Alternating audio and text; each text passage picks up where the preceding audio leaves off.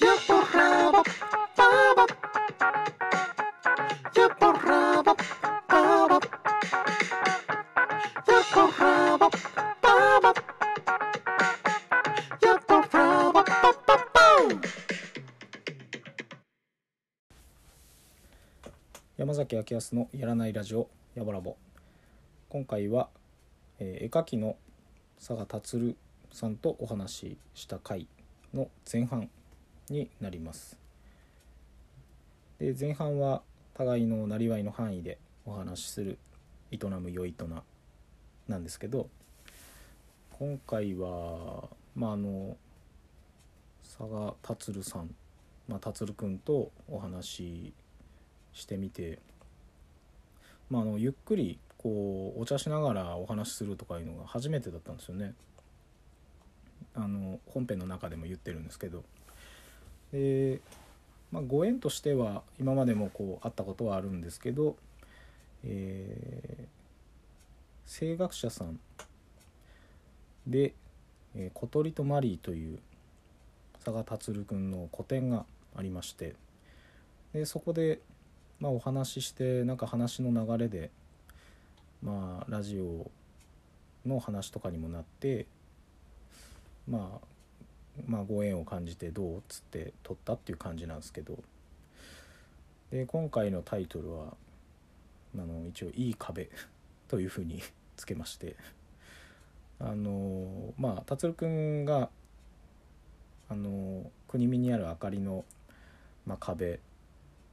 大きい壁に絵描いたりとかあとはその声楽者さん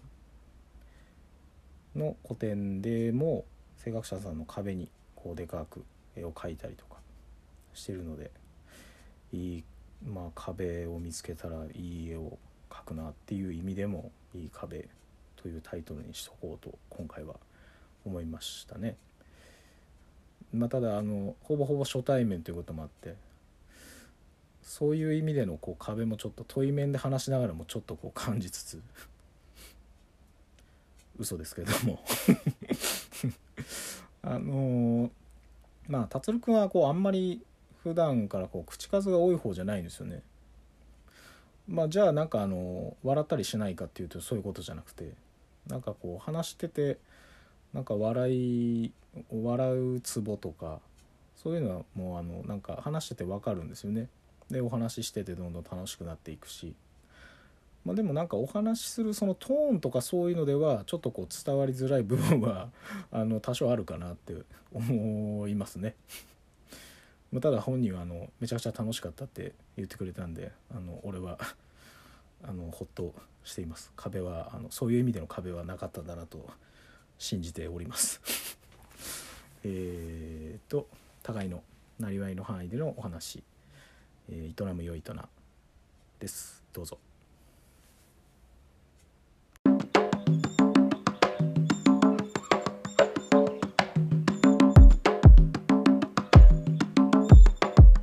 「営むよいとな」「営むよいとな」「営むよいとな」「営むよいと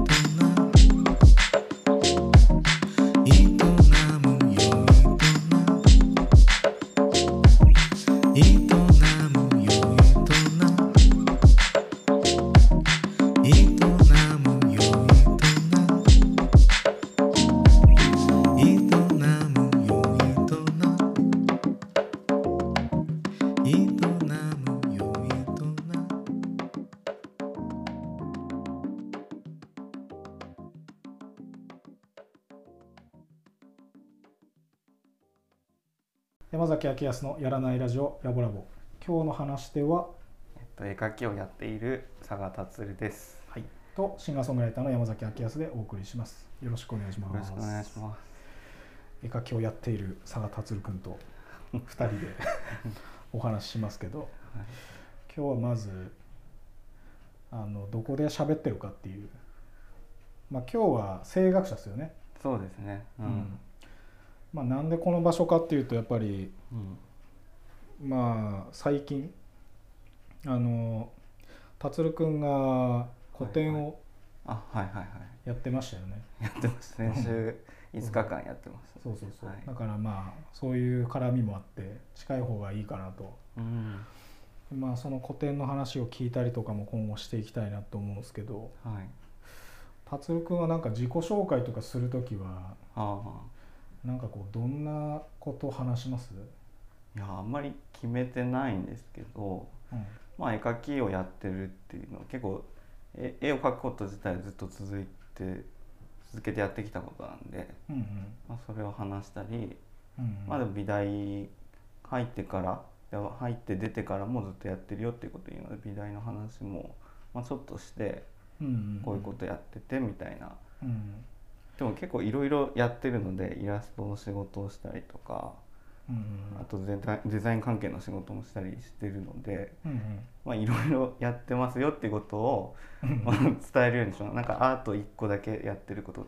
ではなくてうんおーっていう感じですかね。うんそれまあ言ったらそのアートと、まあ、いわばちょっとこうオーダーもらってやるようなうんうん、そのイラストとかそういうのっては込みである意味絵描きをやってるっていう言い方をする感じ、あそうですねなんか僕の中ではそういうイメージがあって、う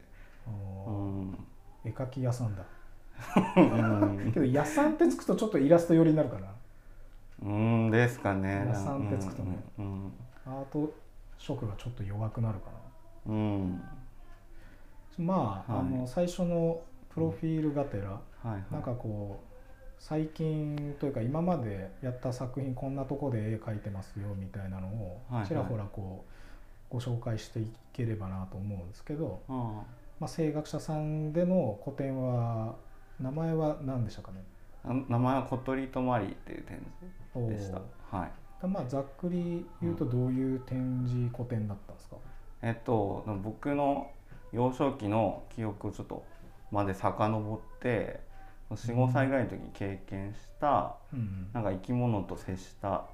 記憶があってうんでそれをタイトルにつけて、うんまあ、その中で印象的だったのが、まあ、小鳥と、うんまあ、触れ合ったこととあとマリーって昔飼ってた犬がいたんですけど、うんその犬のことをそのまま古典のタイトルにしてうーんで自分の記憶をちょっと遡って。うんであとそれをまあ冊子にまとめたんですけど「小鳥とマリ」っていうう字ん、あーをなん作かっジンになってましたねはいはいうんうん、てまあなんかそれは45歳ぐらいの時の記憶とあと学生の時の記憶とか卒業してから海外行った時の記憶とかいろいろこう三分的に混ぜてあってへーうんまあ四うんうん海外どこ行ったの海外はドイツ行きましたねへえ、最初行ったのがフライブルクっていうなんかスイスとあスイスとフランスのこ国境近くにあるドイツ圏の場所でうーんなんか最初空港もなんか3回ぐらいに乗り換えめちゃめちゃくちゃ辺境の地に行ったんじゃないそれてそうだと思うなんかでも最初行ったのがなんかパリのシャルル・ド・ゴール空港に着いたからもうフランス語圏だからそれまでドイツ語一生懸命勉強してたから全然なんかこうなん全かく通じないや通じないじゃん 簡単ななんか身振り手振りの英語で、ああ、うん、なんとなくたどり着きましたねフライブルええうんすげえな、まあ、そういう記憶をも含めてそうですねなんかそれはうん海外行った時って結構なんか色彩が見える色が全然違うから感じ方があそれで影響をすごい受けたから、うんあそれをなんだろうな自分の絵に絵に影響を与えたその経験をなるべくその冊子にまとめてたので、うんまあ、その絵に与える影響っていう意味で多分その海外行ったこととか、うんうん書きましたねなんかあのサイズも結構幅が効いてる古典だったじゃないです か、あのまあ普通のいなんかよく見るサイズのもあれば、うんうんもうあの、もう学装なんかできなくねみたいなサイズ のあの生活者の壁にもうずもう書いたやつそうですねもあるじゃないですか、うんうんなんかああいうでかいサイズとかもいろいろ書いてなんかこう制作とかもまあなんか大変だったんじゃねえかなってはあー思うんですけど、まあ、壁つながりでいうとあの明かりもはいはいはいあはいの国見町のはいはい明はいかりのこう入ってすぐの階段ですかね、そうですねその階段の壁、うん 階段の壁階段じゃない 階段の 壁階段の壁あれだね壁フェチだねそう壁いうことにな壁るフのかェチ壁にバーっと、んあの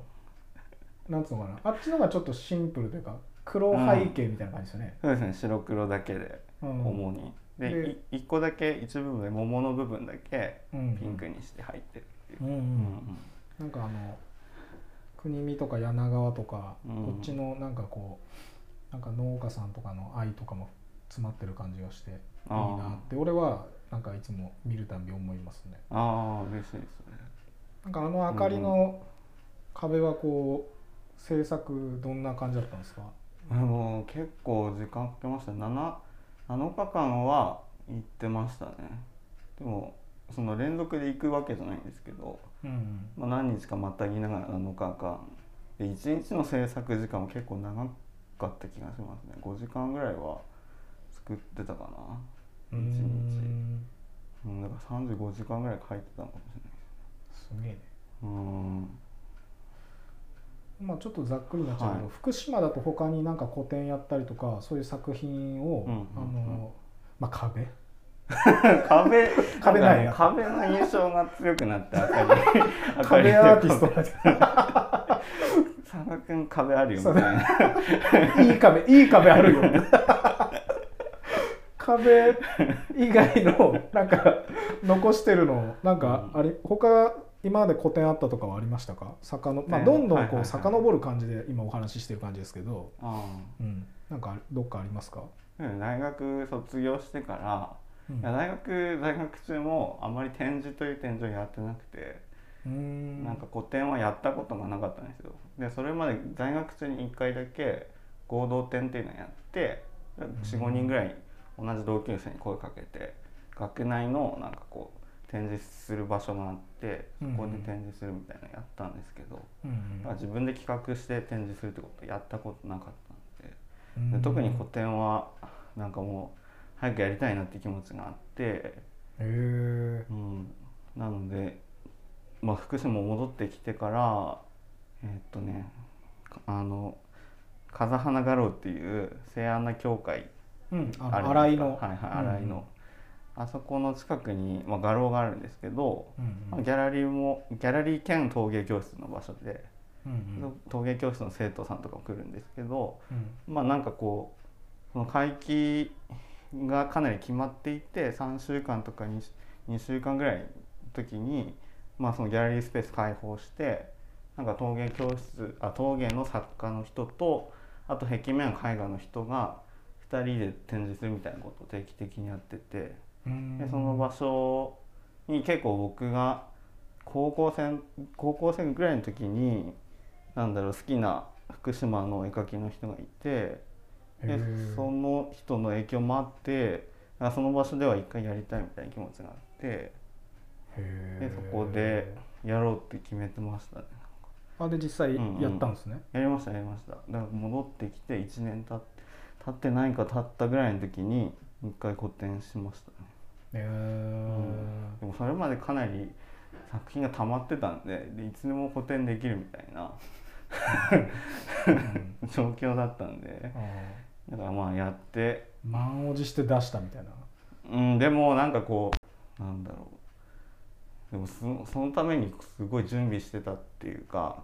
そういうわけでもないしいっぱいあるからとりあえず出して出しとこうみたいな。排泄出じゃんして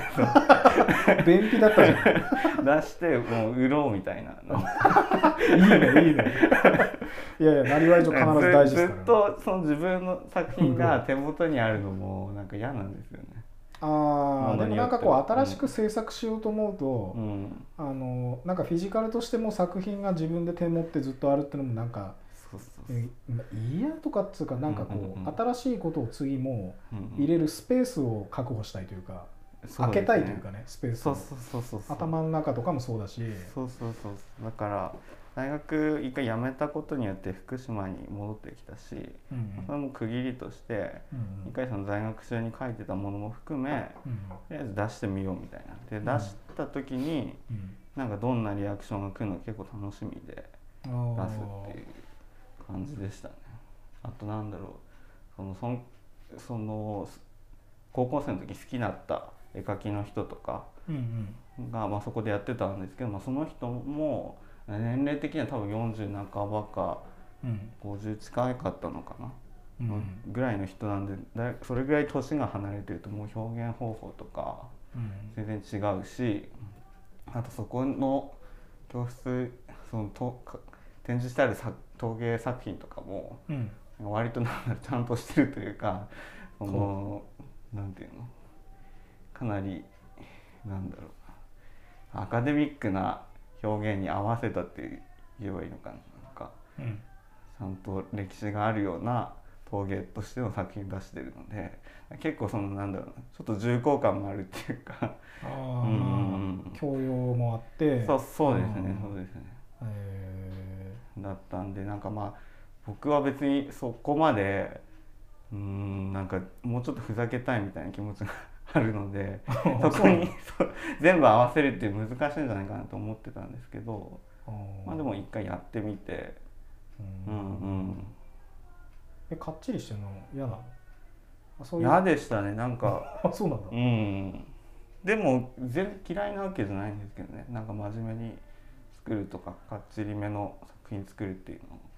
へーまあ、嫌ではないんですけどやりすぎるのが嫌ですねへえんかそれちょっと意外だなあやぼらぼ向きだねあやばいそうですそうまともな話なんかほぼねえ人の役に立たない意味を持たないラジオだからへう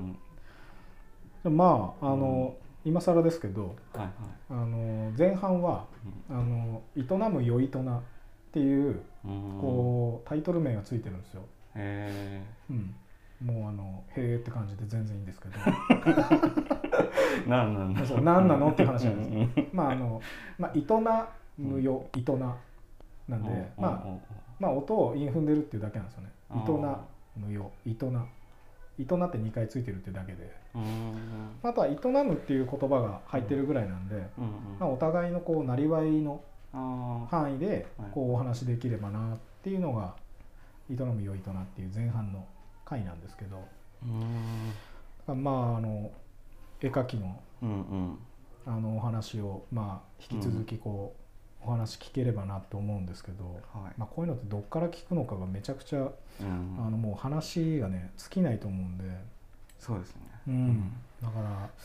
どっから行こうかなってめっちゃ思うんですけど、まあ、アナログで書いたりうんデジタルで書いたりっていうことがはいはいあると思うんですけど、うんうん書くのはやっぱりこう学校とかも通ってるとはいはい基本はアナログですかそうですね僕が通ってた学科が油絵科なんで基本はうんうん、物質と触れ合うっていうか画材と触れ合うみたいなのが多くて、でうんもなんだろう、うんパソコンで描く描いたりアニメーション作る人もいるんですけど、うんその中でもでもそういう子はなんだろうな結構油絵科ってゲーム会社とか入る子も多くてアニメが好きだったりとあかーアニメ制作確かに会生社かし方はねうんうん、なんでそういう目的があってでデジタルやってるみたいな人はいましたね油絵もがっつり描いてるけどなんかデジタルもそれに寄せたっていうか結構手の込んだアニメにしたりとかっていう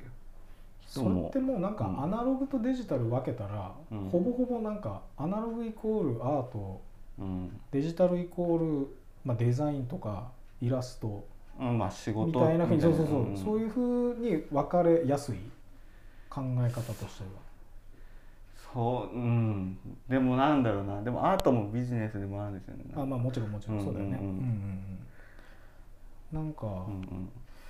なんかアナログとデジタルのうんなんか使い分けとか、はいはいそういうのってあの音楽的に言うとやっぱあーどっちかに偏るとかいうことじゃなくて、うんなんか、まあ、今のこの2021年うんうんまで来て、なんかアナログとデジタルの使い分けのこう割合というか、はいはいそこがすごくなんかあの個性につながるんじゃねえかなと思ったりあーあすりるますんでねうんでまあ俺の場合はもう完全にこう独立して自分だけでやってるからなおさらその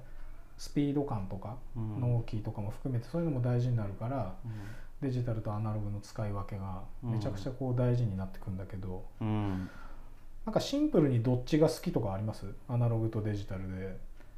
まあでも一番割合多いと好かきなのは多分僕として油絵が好きなんですけどうんただ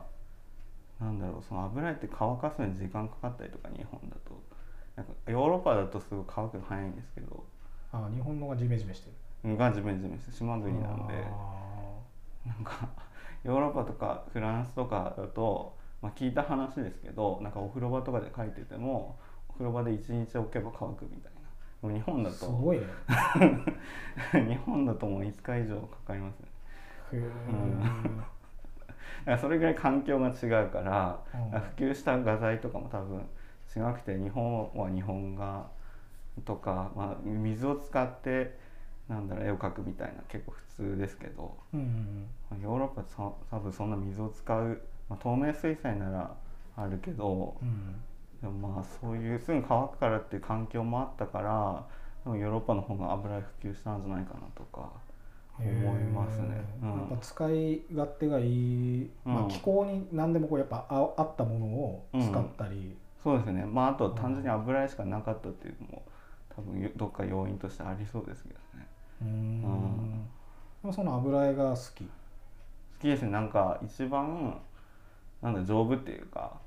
丈画夫材画材の中でも乾くと剥がれないし落ちないしおーそのアクリル絵の具とかとも違って丈夫なんですよね。丈丈夫だから好きなんか割とそれあれだねなんかなんつうの商品として持つ持たないとかさっきのこう乾く乾かないもそうだけどはいはいはい。なんかなんつうのかな、うんまあ、例えばあの、はい他の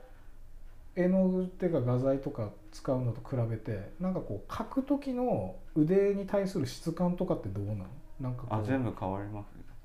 あーうん油絵がなんか結構重いようなイメージがあるんだけどあまあ伸びないという。か、あでも油を溶けば伸びますなんかああそうなんだオイルをあーペインティングオイルとオイルで薄めたりするとビニョンって伸びまうす普ん通に。ああじゃあ全然そういうのはそうそうだから水彩絵の具を水で溶くか油絵の具を油で溶くかっていう違いでああそうかそうか、んうんうん、じゃあなんか描く時のうんなんかこう身体的な感触っていうのは別に油絵意外とそれってあんま変わんないのアナログの中ではあ慣れていけば変わんないですけどだけど、うん、慣れどれぐらい伸びるかとかうんやっぱ分かんないと、かうん変わってるように感じますよね素人からして。うーんなんかそうなんか俺なんとなく何でもうんこう体の使い方とかは結構気になるのよあーなんかその書いてるとか、まあ、俺で言うとこう音楽ひ楽器弾いてるとうんうんか、うんあなんかその身体的なこう違いみたいなのをなんか聞け聞いていきたいなって思うんだけど、えまあ、例えば書くのに、えうんまあ、その壁フェチの人 はもうあの完全にこう真正面に対して書くじゃないですか、はいはいはい、まあ、壁はねはいはいえでもキャンバスもそうですよ、まあ正面、あでもやっぱ正面なのなんかあれ角度さ、下とかでは書かないの前からあ床書向きまきとす書きまかす、うんそれ何の違いなのなんかあでもそれって多分、まあか、床に置いてる場合って、まあ、縦にしちゃうと絵の具が垂れちゃうとか多分そういう理由もあるんじゃないですかね。あーうんうんまあ、G 的に G の関係上とかまあまあそりゃそうー まあでも対面するっていうことで別に一緒かなと思っちゃうんですけどああそうだにしねて、もううんんまあ、G の違いだよねそうそうそうそれさなんかどっちの方が書きやすいとかあるの達郎君的にはああどうでしょうねでもどどっちでも書きますね床あにでももあんまり気にしてないうんどっちも別にこうしっくりくるこないとかもなくでもやっぱり空間をなるべく広く使ってる時の方が楽しいですよねだから大きい絵の方とかがいいし、まあ、小さい絵でもなるべく広い場所で描きたいみたいな欲求はありますでも環境的にへーそれがあでそのまあ言ったうんうらん作品のサイズじゃなくてあそうそうそうそう書いてる時の ま空間のあ使達い方郎と絵の作品込みの箱のサイズそうそう東京ドームで書くみたいなあー楽しそうだね 東京ドームはちょっと辛いね孤独感もすごそうですすごいもうなんかさ人人タッチシャってやったらそのシャがものすごい 山びこっていきそうだよどんどんシャシャシャシャみたいなけどそれによって着想しそうだよねああシそャれシャシャあるかもってななったうん遠ざかるそのシャッシャ があでも箱のサイズかまあそしたら結構そのアトリエのサイズ感とかうんは結構大事になってくるよね、そうですねそうですねまあそんなまあ狭いわけじゃないですけどうんめちゃめちゃ広いアトリエでもないので今書いてるのううんそれはやっぱもうあのなんていうのかな箱のサイズそのアトリエのサイズうんうんで色とかそのあんまり言ったら物を置きたくないみたいな感じいやでも僕ごちゃごちゃしちゃいますやっぱ書いてたり絵が楽しくなればなるほうんど散らばってくんですよね、なんか画材とか、えうんー楽しくなればなるほどなんだなればなるだでうんみんな大体そうだと思ってますけどねへうえそれって何あの楽しくなってやっぱ夢中になってるから、うんまあやっぱその箱が綺麗かどうかとかいう意識がもうなくなっていくっていう感じなのかなそうっていうかなんだろう使った絵の具とかうんそのままにしておきたいというかこの出した色とかもうんぐちゃって描いたところとかもそのままの方がそこで考えたって自分がわかるじゃないですかだからそのなんだろうな絵にむ絵描いてる時まで向き合った過程が全部残ってるからああーこっからいけるいけるみたいな感じになっていくので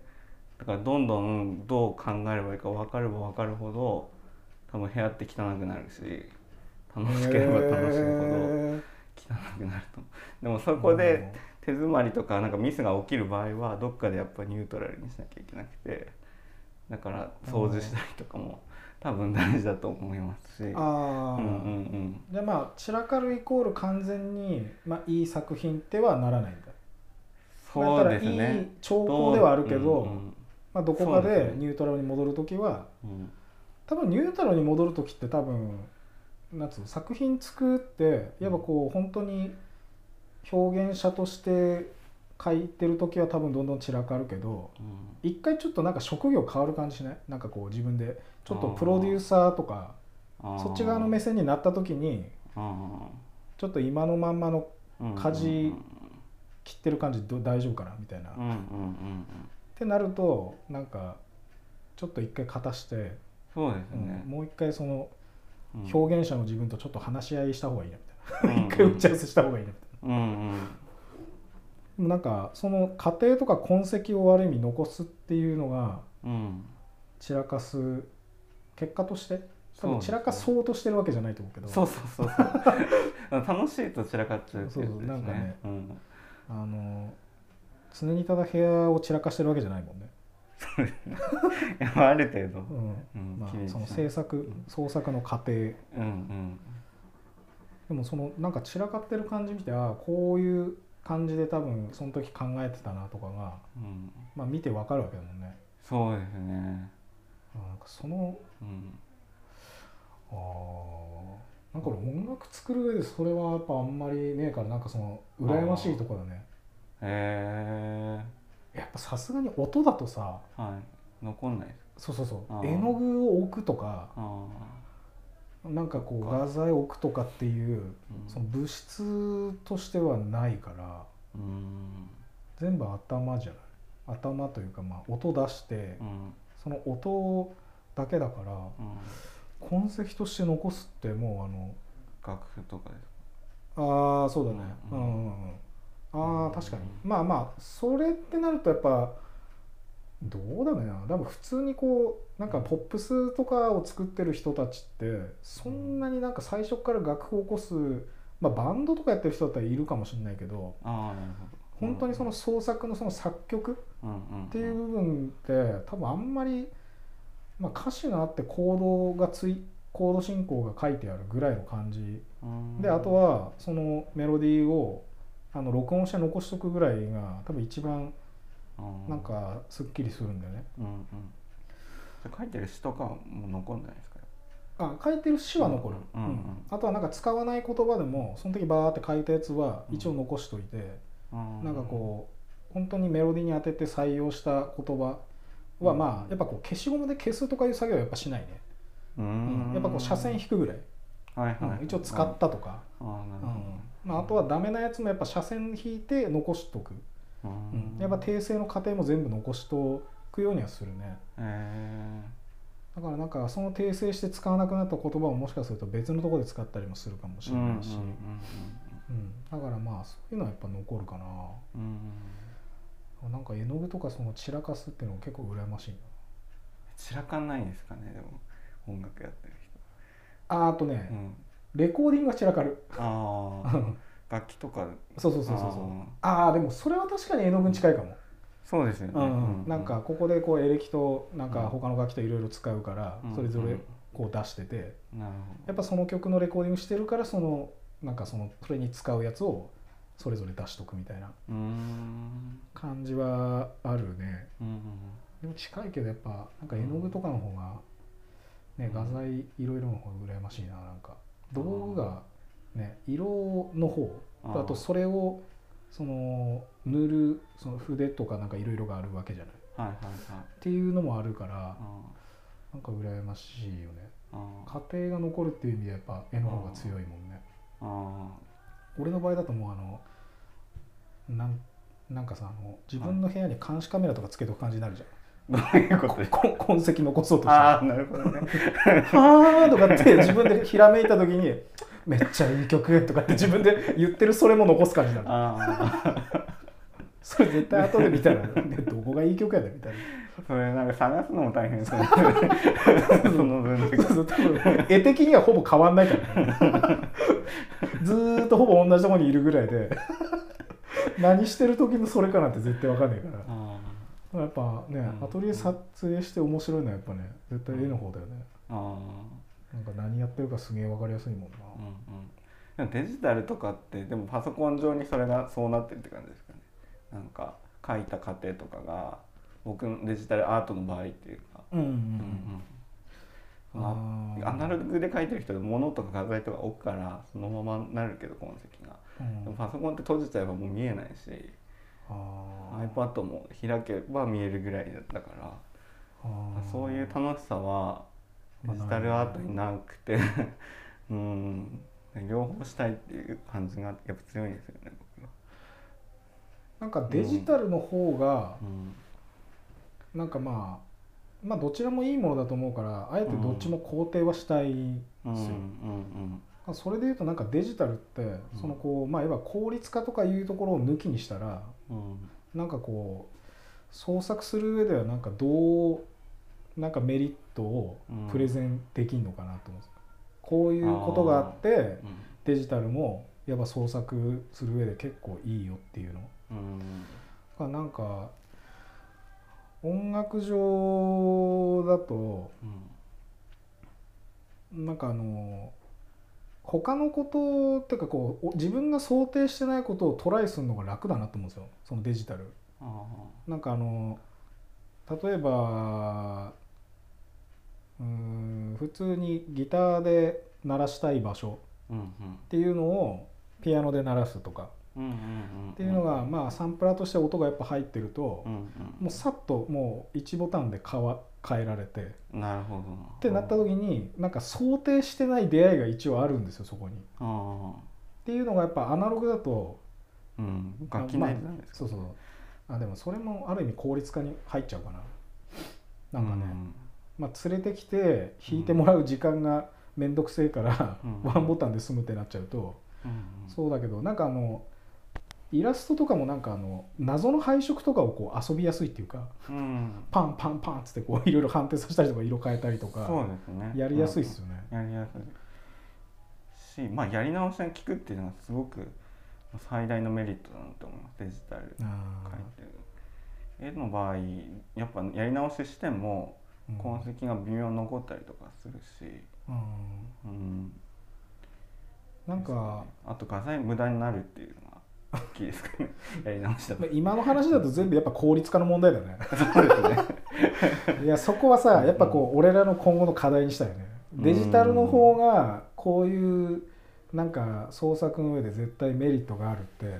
あえてなんかこううん定義というかチャレンジしていきたいよねややっぱ普通はアナログの方がいいやっぱいろいろこう質感とかうんうんうん人のそれが出やすくてでそうですね、もなんかこういうのだったらやっぱりあえてこっちの方がいいんだっていうのあをあなんかそっちはそっちで肯定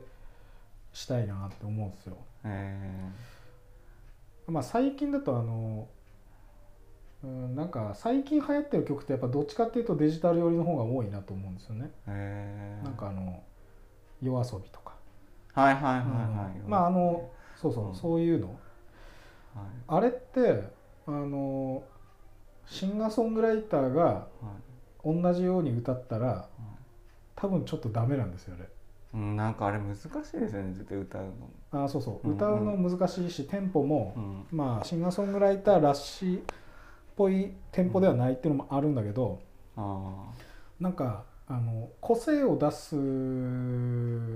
のにあうんなんかシンガーソングライターぐらいの個性があると逆に邪魔なんですよね、あのあーああいう曲もし多分やろうとするとまあ、例えば、まあ、何でもいいんですけど Perfume とか、あーうんうんああいうのもやっぱり向かないう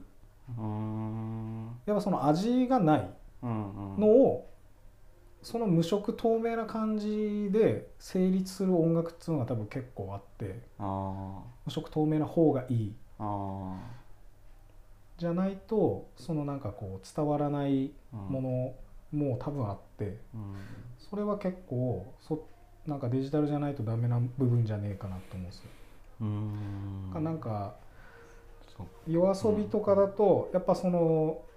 あんまあ声ボーカルの女性の方が声が綺麗とかはいはいあとなんか曲作る上であの聞かせやすいっていうかうん聞き手にハッとさせやすい部分っていうのがたくさん仕掛けがあって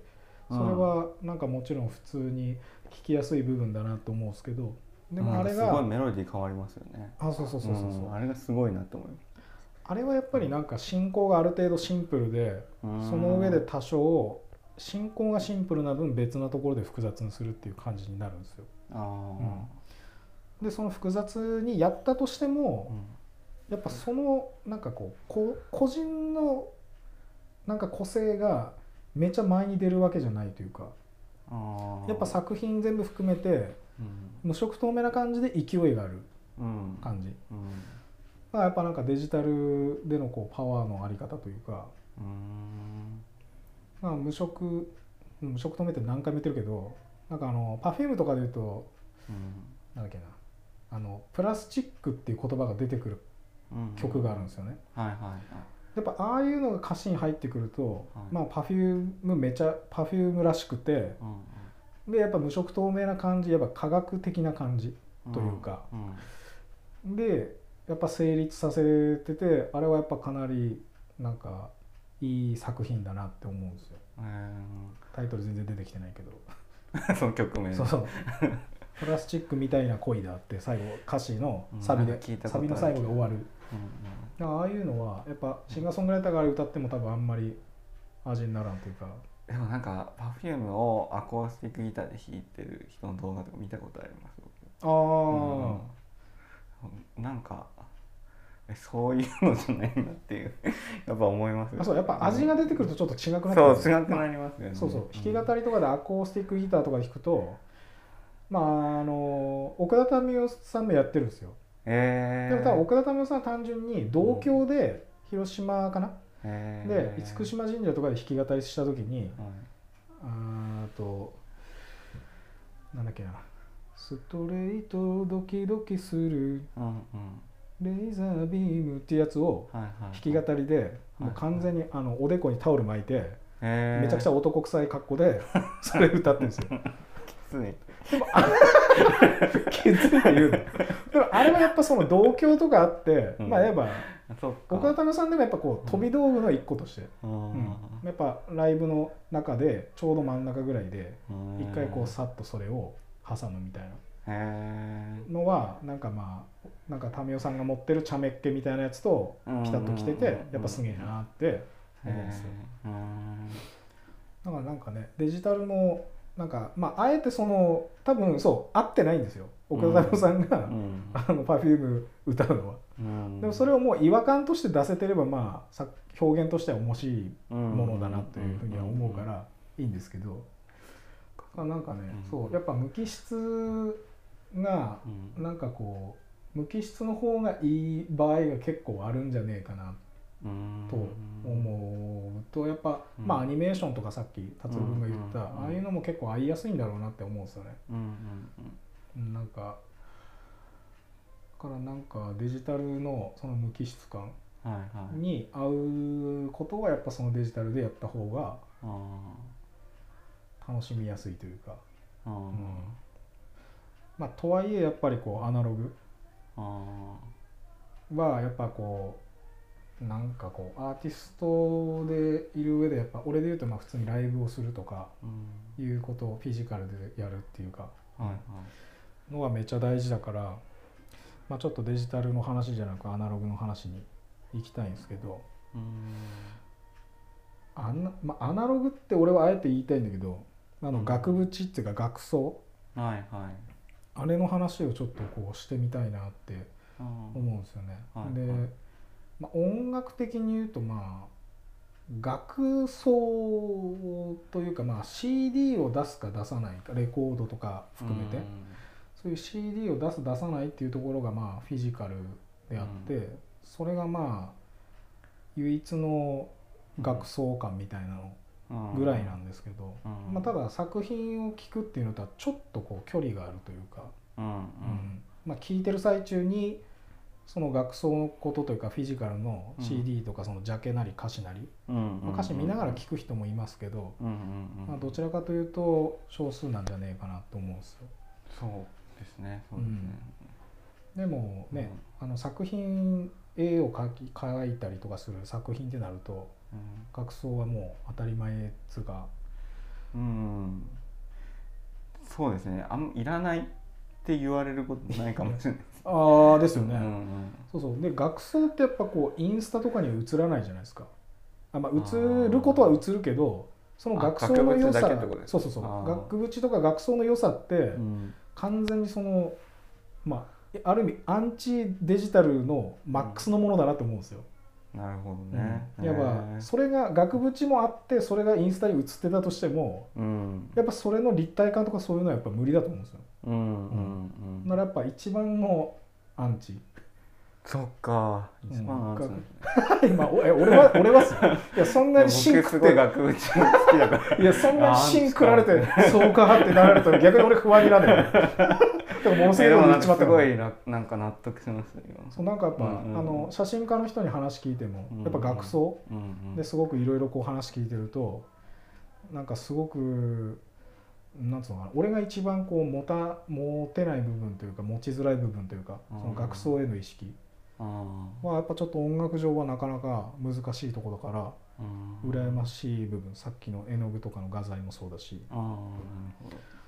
額縁はこうなんかどういうふうにこういうのが好きとかそういうのがあるんですかなんかでも僕も作品に合わせて考えますだからこれがこの額縁が好きっていうのはなくてうんこれに合わせるんだったらこういう額縁がいいなとかは思いますねうーんうんまあ言ったら作品先書いてやっぱそれに何が合うかっていうのがうんまあ普通のてかそういうふうに考えたいんですけどでも考なんかえできたいない時もあってほあの額縁を最初にもう好きで買った場合とかうあーが出てくるんですよなんか最近そうですねそれがあってうんうんでその額縁に合わせて作品書くこともありました、それってなんか俺からするとうん、なんか結構書きやすいんじゃねえかなって俺は思うんだよねあーなんかあのあえて額縁がすでにやっぱ質感と色とかうんうんがある、まあ、サイズも含めてうんうんあると、そのなんかある程度条件つけられた方が着想しやすいっていうのはないですかなんかただ自由に書いてって言われるよりは、うん、そうですね、うんてなんかうんうん、まあ、その代わりちょっと範囲は決まるかもしれないけどすでにそのそうですね書けるものの、そうですね、うんそうですねあとその時書きたいかとかもいろいろああそうそうそうそうそううん、合う合わないとかねうん自分の今のこうコンディションというか、そうですテンションねうん、あーそれで言うとやっぱうん楽そうではないけど、俺もやっぱ視線か曲線かとかあーでやっぱ誰かに最近はこう曲じゃねえや詩をもらってうんうんでその詩っていうのはもうすでにあるからうんうんそのいわば条件というか制限に合わせてうんうん自分のその音楽をつける力でうまく成立させようってなるとうん割とまあまあ調子はもちろんあるんだけどつけうんつけ始めたらやっぱすごく早い出来上がるまでがあーやっぱでもんこうしかあ確りえないなって思うんですよもうその条件にがなあるとな終わりが見えますよねそうそうそううんそれがやっぱなんか全部自分で0から100まで自分で作るとうん結構それが見えづらくて難しいというかはいはいはいそうですねなんか動かないなんか条件とか制限がある方が割り切って思い切りやすいというかうんこれ以外は絶対俺にはもういい曲は絶対書けないって思ううんうんこれ以上のことはできないみたいな これがもう絶対一番いいみたいな枠が決まってる分やっぱそうですよねそうそうそうそう、んんここに合わせるように考えるからうんうんでなんか学装はうんなんかこう色とかははいはいなんかこうどういうのが好きとかてか額って素材とかはどうなんですかいろいろあるもんなんですか普通にあいろいろはある木と思がうメイン木がうん木が多いですねでも塗装してあったりとかあとな中にマットが敷いてあったりとかそのマットもなんかこう高級なベルベット素材のやつ入れる人もいるしとかいろいろですかねランクがいろいろ多分あって、うんあとその装飾で凸凹が入ってるかとかもあるし、あと額のフレームの太さとかもあるし、ううんんあと余白どれぐらい入れるかとか作品に対してあ作品と額縁の間とか、あの間あの、あうんもうありますねー結うわーその構、余白うん、むずそうん、結構その印象は変わりますね余白どれぐらい入れるかう、あって、ーうん、その額と余白だとどっち楽しい 考えてる時どどっ楽しいむずいでもいいけど まあ自分は結構こっちはまりやす沼にはまりやすいとかあーでもうーんどうなんだろうなうんでもやっぱ作品のサイズに合わせて余白は考えるかあでも作品までもうはっきりできてたら、ら、うん、そんなに悩むとこではない、そうですねなんかもこれうがやっ額ぱり最縁良だな額って縁屋に持ってって相談してる時は別にもう瞬時にあこれとこれでこうしてくださいみたいな決められるんですけど。うーんへただなんかこう既製品で満足できない時もあって、ーうんうん、おにぎり食べるありがとうございますあー美味しそうありがとうございます焼きおにぎりありがとうございます。おにぎりの差し入 れが。えっと、どんなおにぎりが好きかでしたっけ。違う既製品の学校です真面目かいいに持ってる、俺だ け俺だけすいいよ別に俺だけ滑ったって別にいいんだけど さ俺もちょっともうちょい思い切って言った方が絶対受けただろうな後悔そすう一番ちょうど間で言っちゃったから今ふざけないぐらいのテンションでふざける感じで言っちゃったから一番分かりづらい感じで言っちゃったありがとうございます食べちゃっいや全然いいよ食べながらでちょっとあのたなんだっけ赤くぶちねうんはいなんかうんまあその展示するっていうこと、うんまあ、額に入れるとかうんなんかガラスケースに入れるとかショーケースに入れるとうか、んうんあれちょっと今余談だけどはいなんか意味のないやつちょっと飾りたいなって思っちゃったショーケースにえー、例えばこのおにぎりとかあー意味深に見えないあーまあそういうのもありますねそういう一瞬で飽きそうだけどうんでもそのぐらいやっぱこううん飾るっていうのって飾るって言っていいのかな、うんなんかこう多分何か感じるんだろうなそのうん学部そうするっていうことうんで余白があってうんメインがある、うんまあ、やっぱ料理とかもそうなんかなお皿がああっーてそうかも、うん、物があってそうですねこの食べるもののサイズ感とかもやっぱ見せるもんね、似てると思いますよ、あうあ、ん、なんか「アルティスト」っていう漫画があっておあの、まあ、アーティストって書くんですけど普通に料理の漫画でなんか主人公がすごいやたらと嗅覚がいい主人公がいてほうほうほうほうで彼が、まあ、なんかこうシェフの見習いの皿洗いからうんシェフになるまでのなんかこうストーリーを書いた漫画でうんでそれもお皿の盛り付けとかが出てくるんですけどうんその盛り付け方を教えるのもやっぱ絵を絵に例えて教えたりってことやってて、うーうんん、だから絵絵って結構何にでもあるなと思いますね例えとしてウェブデザインとかも多分そうだしあーへえ こういう流れがあってとかこう構図でこういう構図の方が見やすいとかああ、うんこういうふうに配置した方が印象残るよねとか多分あるんだろうあ ー確かにうね、んなんかそれうんなんかやっぱ映画とか見てるのが一番こうなんか見えない栄養になる感じがするよねいっぱいいあーろんな映画見るとかうんそのなんかね直感的に流れがどうとか、うんうん面白い面白くねえとかも感じたりとか、うんうんうんまあ、映画の話とかしだすとなんかいきなり趣味の話しそうだから、やめと くけど長くなりそうだな。まあでも本当になんかそのアナログとかはい、のこう額縁とかそういうのはなんか羨ましいんだよな、へえうんなんかそのフィジカル感、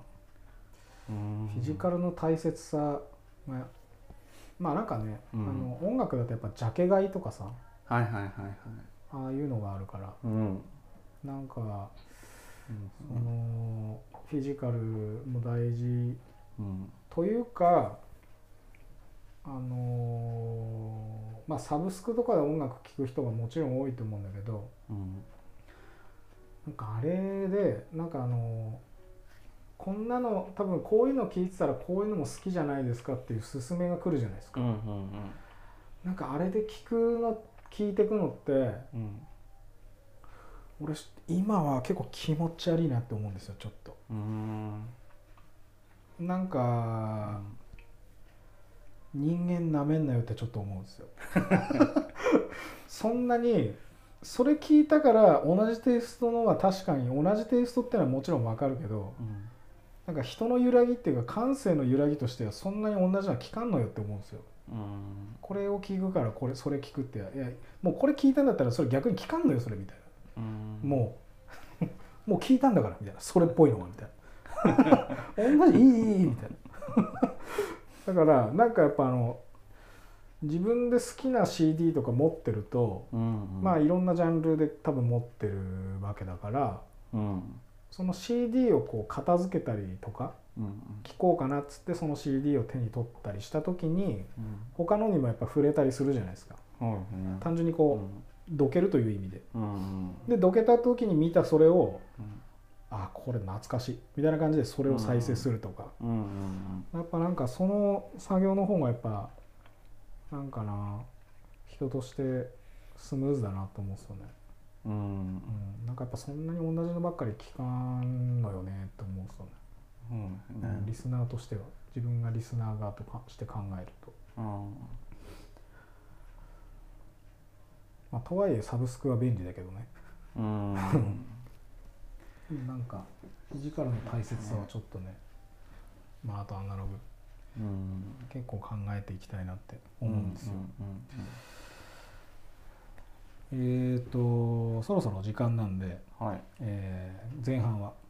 終わろうと思うんですけどはい最後にはいはい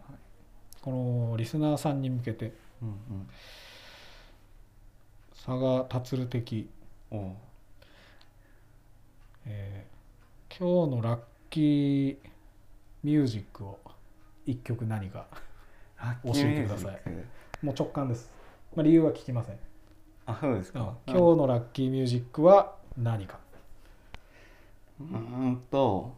「メン・アイ・トラスト」ってバンドの「メイ・アイ・トラストはメンメ」ンメン、はあいメン・アイ・あトメラスン・トアイ・トラストのなん何にしようかな テテールウィップにしようかなテールウィップですテールウィップはいメン・アイ・トラストのテールウィップはいはい、わかりました。えー山崎明康のやらないラジオやぼらぼ。今日の話し手は、佐賀達るはい、です、はいとシンガーソングライターの山崎明康でお送りしました。長い時間お付き合いありがとうございましたあり。がとうございまましたよろしくお願いしよまろすし。くお願いします